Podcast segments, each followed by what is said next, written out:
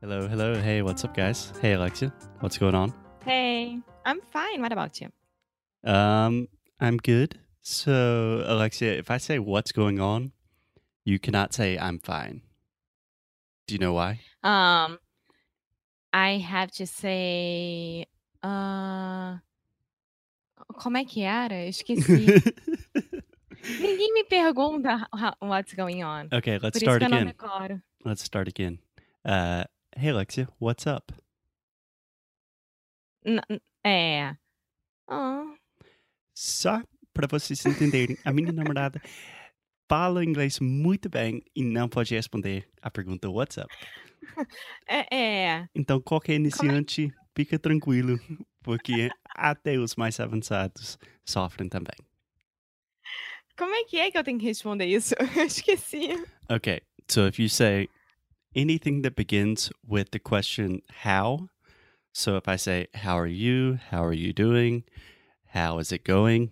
You can talk about how you are with your emotions. I'm fine. And you? But Aham. if I ask you a question that begins with a what, like what's up, what's happening, what's going on, what's good, any of those things, then you're talking more about your life and situation. So, what I normally like to say is not much, Yeah, not much. That's fine. not much, Not demais. Aham. Nice. Uh huh. Nice. So, getting off to a rough start, and we're going to get even more difficult. Are you ready for that, Alexia? I think so. Okay. Born ready. So, Emma, in the last podcast, we talked about the TH sound, which. Sim, que eu fui muito bem. yes, you were. Yes, and this is an English podcast. I'm sorry. it's okay. So I just wanted to do one more episode about the TH because I really think if it is not the most difficult sound in English, it is definitely one of the most difficult sounds. Because Okay. it's just, it's weird. You know, you have to put your tongue out of your mouth. You don't do that in Portuguese. So I think it's worth having two episodes about it. Cool. Cool. Let's do it. Cool. So, last episode, we just worked on some words and talked about the sound. But today, I want to put it into practice and talk about some phrases. Okay? Okay. So, Alexia, the first phrase that I have for you today is one that I know you practiced a lot in the past because I have forced you to practice for more or less three years now. No, it was like either you say this or you won't eat. It was like this. Uh, gente, não, não foi assim, não. Uh, this is an English podcast, amor. we have a very healthy relationship. I did not use bribery to get my girlfriend to learn English. Anyway, Alexia, so repeat after me. Three things that I think about. Three things that I think about. Nice, awesome. I like how you have that rhythm too. So, the first part, three things that I think about. The second part are my father, my mother, and my brother. Are my father, my mother, and my brother. Okay, can you say everything one time now, very slow? Three things that I think about are my father, my mother, and my brother. Three things that I think about are my father, my mother, and my brother. Okay, so just one thing. In the word father, this is the ah sound. So just like prato, chato, rato, father. I heard fode. Father, Perfect. Awesome. Cool. So one more time. Three things that I think about are my father, my mother, and my brother. Three things that I think about are my father, my mother, and my brother. Okay, really open that ah sound. Ah, okay, one more time. Three things that I think about are my father, my mother, and my brother. Perfect. A little bit faster now. Three things that I think about are my father, my mother, and my brother. Okay, awesome. A little bit faster. Oh my God. Three things that I think about are my father, my mother, and my brother. Okay, try to do it faster than me now. Three things that I think about are my father, my mother, and my brother. No way. No way. I can't. Three things that I think about are my father, my mother, my brother. that was good. So, Alexia, I'm just kind of joking with you, but it is a really good idea if you're training your pronunciation to try to say things as fast as possible until you cannot produce the sounds anymore. Because in real conversation, we speak really fast. So you have to train your mouth, your tongue, your lips to be used to doing these things super fast, right? Yes. Yes, and now can I say this in Portuguese, please? Pode falar? Uma vez que você se acostuma a colocar a língua para fora sempre no TH, tudo vai ficar muito mais simples. Juro, no começo era quase impossível, não fazia sentido, porque na minha cabeça não entrava esse som. Mas quando eu comecei a falar o, o número 3 direito, 3, tudo ficou mais tranquilo. É, mudou sua vida. E Mudou! é, pro melhor, né? Muito, muito mais pro melhor.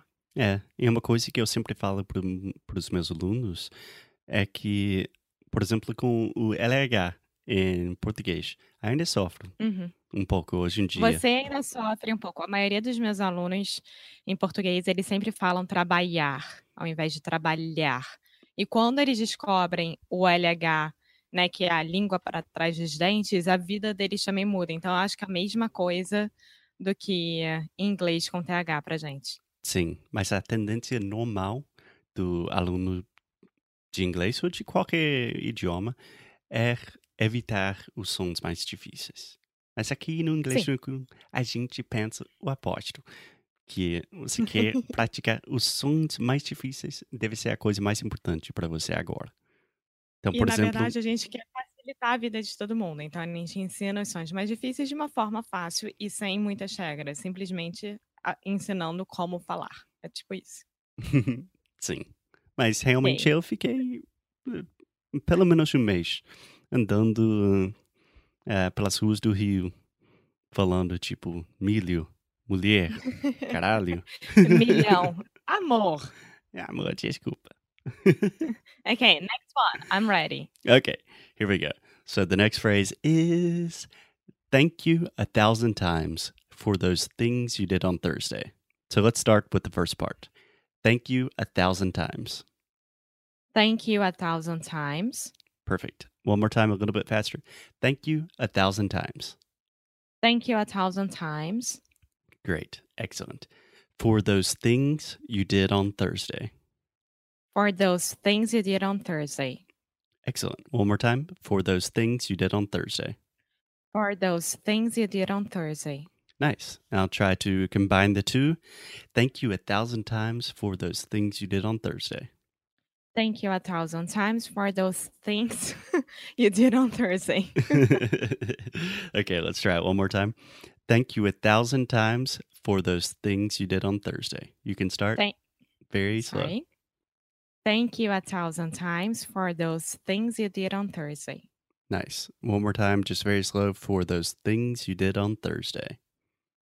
Thank you a thousand times for those things you did on Thursday. Nice. Okay.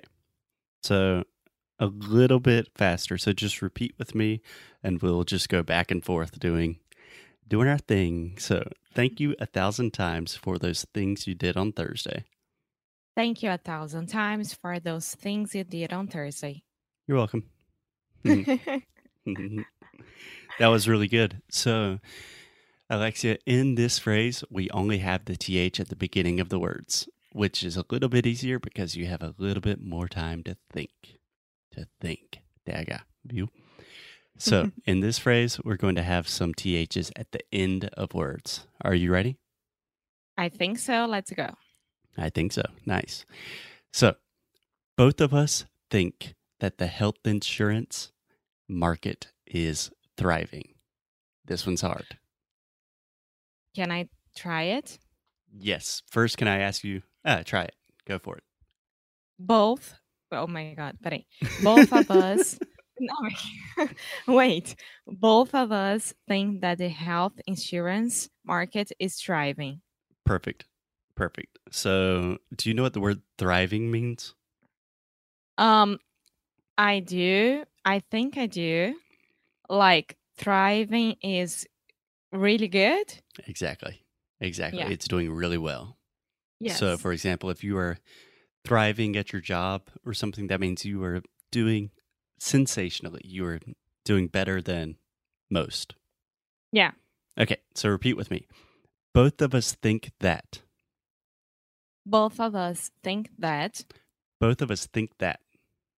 Both of us think that. Yeah, that combination with think that, it's really hard because you have think and you have to make the k sound and then that immediately after. So both of us think that. Both of us think that. Excellent. The health insurance market is thriving. The health insurance market is thriving. Nice. Uh, say the word thriving one more time. Thriving. There we go. There we go. so, all together now, both of us think that the health insurance market is thriving. Both of us think that the health insurance market is thriving. Perfeito, amor. Mas esta frase não tem sentido nenhum porque. É, a gente não sabe que nem no Brasil, nem nos Estados Unidos, ah, o sistema de saúde não está. Não está muito legal hoje em dia. Eh, Sim, exatamente. Bom, mas a gente pensa na Suíça, no Canadá, né? Essas coisas assim. É. Então poderia ser Both of us think that the health insurance from Canada is thriving. nice. When in doubt, always put Canada in the phrase. Uh-huh. Nice. Okay, Alexia, the last one. Think about how different the North and South of the United States are. Think about how different the North and the South of the United States are. Yeah, this one's difficult. So, in my experience, the words North and South are impossible for Brazilians. And what I always hear my students do is say North with an F sound, where they're biting their bottom lip, not their tongue. And the same thing with South.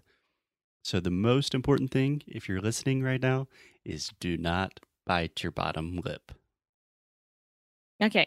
Okay, so repeat with me. Think about how different the North and South Think about how different the North and the South of the United States are. Of the United of the United States are. yeah, sorry, I did not divide that very equally. no. Okay, let's just do the entire thing. Think about how different the North and the South of the United States are.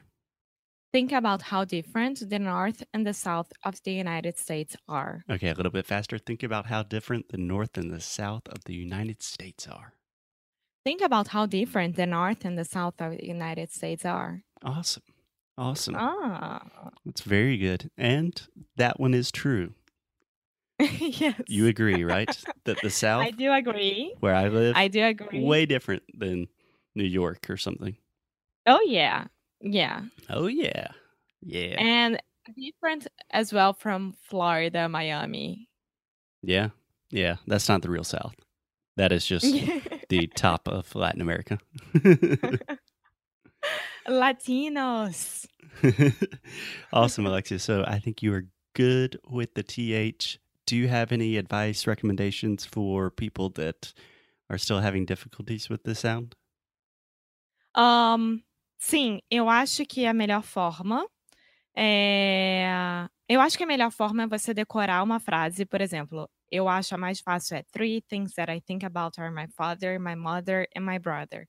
Essa pra mim foi a que realmente me ajudou a entender e realmente falar todas as outras palavras com TH no meio, no começo e no fim, de forma correta. Então, pega uma dessas frases que a gente acabou de de ensinar pra vocês, eh, decora e faz uma musiquinha, igual que eu fiz com a primeira. E desse jeito você repete, repete, repete e juro, vai funcionar. Parece bobo, mas vai funcionar. Então, ó, "Three things that I think about are my father, my mother and my brother". Pronto. Você tem no meio, no começo e no fim. Sim, e se você pode fazer isso, eu te prometo que você está fazendo melhor do que a grande maioria dos brasileiros. Sim. Sim, infelizmente Sim, é é verdade. É. Mais alguma coisa, Alex? Não, eu sim, na verdade sim. Eh, muitas Uhum, pessoas hum. não têm noção é verdade, muitas pessoas não têm noção, por exemplo, da fala da palavra tree e three. Quando Eh, vocês vão quais quê? palavras? Tree e three. Tá, Para que eu tô falando certo. Tree. Tree. Tree e three. There we go. Nice. Quando vocês aprenderem essa grande diferença vocês vão estar parando de falar árvore no lugar de três e três no lugar de árvore, vai ser o máximo. Sim. Sim. E a última coisa, Alex, só queria te falar que, eh, a gente está recebendo muito feedback sobre podcast e todo mundo te ama. Ninguém quer quer me escutar. Mentira, mentira, porque todo mundo fica me mandando mensagem, principalmente pelo Instagram, de como o seu português é surrealmente incrível. Todo mundo fica muito, muito impressionado, então Ah, fica é, tranquilo. português é uma merda hoje em dia. Ah, para com isso, que coisa estranha. Mas é verdade, amor, que eu já tinha eu já tive 4 alunos que falaram a mesma coisa, que você tem uma voz de tipo, da Siri. Que eles Não. devem mudar a Siri pra você. Podem mudar também o Alexa, né, da Amazon. Podia podia até mudar o nome pra resolver minha vida um pouco. É, que coisa chata. Bom, uh, so Alexia, on that note, I think that's a E good place e to gente, stop. obrigada. Obrigada pelos elogios. Eu fico muito feliz que vocês estejam gostando. Eu fico um Ok. pouco sem saber como reagir, mas eu tô muito feliz okay, thanks, Siri. So we will see you tomorrow with no more TH, but a special new episode.